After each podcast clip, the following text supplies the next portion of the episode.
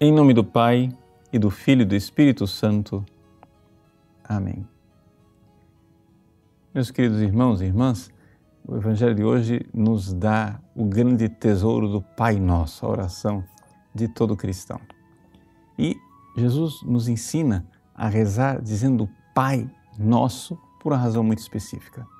Em primeiríssimo lugar, só de dizer Pai, nós já estamos dizendo somos herdeiros. Confiamos, somos co-herdeiros de Cristo. As pessoas eh, estão muito acostumadas a chamar Deus de Pai sem se dar conta da profundidade, da especificidade cristã desse apelativo. Ou seja, as outras religiões podem chamar Deus de Pai, mas não com a profundidade do cristianismo. Por quê?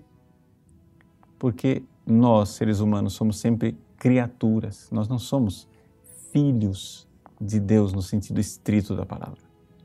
Mas existe um filho de Deus no sentido estrito. É Jesus.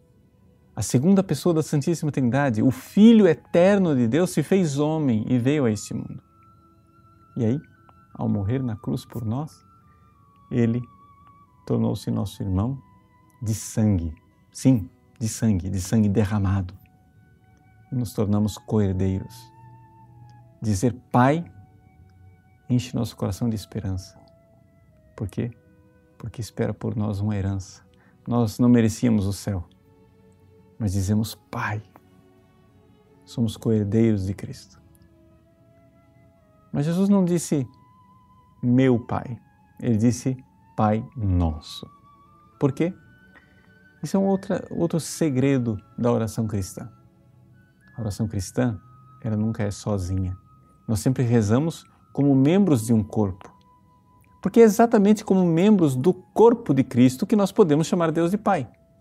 Ora, se a cabeça né, é filha da minha mãe, seria uma anomalia, seria uma enormidade que os membros não fossem filhos de minha mãe.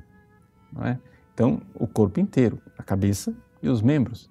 Mas se eu que sou membro deste corpo, sou filho no Filho Jesus, os meus irmãos também são filhos no Filho Jesus. Então somos um só corpo, Pai nosso. E Jesus nos ensina que a oração feita no plural, ela é mais eficaz. Por quê? Porque ela é mais desinteressada. Quando você reza pedindo as coisas para você, você pode estar sendo movido por interesse. Quando você reza pedindo as coisas para os outros, a vida fica bem diferente. Aí nós temos uma realidade de doação, de entrega, de sair de mim mesmo. Pai nosso. Mas Jesus diz que este Pai nosso, este Pai ao qual nós iremos nos apresentar com grande esperança e que é nosso porque somos irmãos nele, ele está nos céus, Onde é que fica este céu do Pai Nosso? Bom, existe é, uma resposta muito simples, dizer que está fora do universo, fora do cosmos, fora da criação. Mas existe uma verdade que foi revelada. Jesus disse: O reino dos céus está dentro de vós. O céu do Pai Nosso é a nossa alma.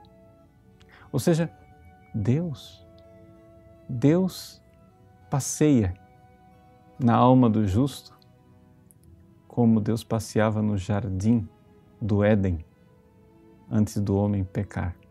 Você que foi batizado, saiba, o seu coração, você que está em estado de graça, que não está em pecado mortal, saiba, o seu coração é o céu no qual Deus habita neste momento se você cada vez mais quiser crescer em santidade, Deus irá encontrar no seu coração cada vez mais o jardim das suas delícias.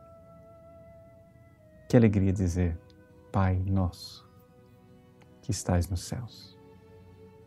Deus abençoe você. Em nome do Pai, do Filho e do Espírito Santo.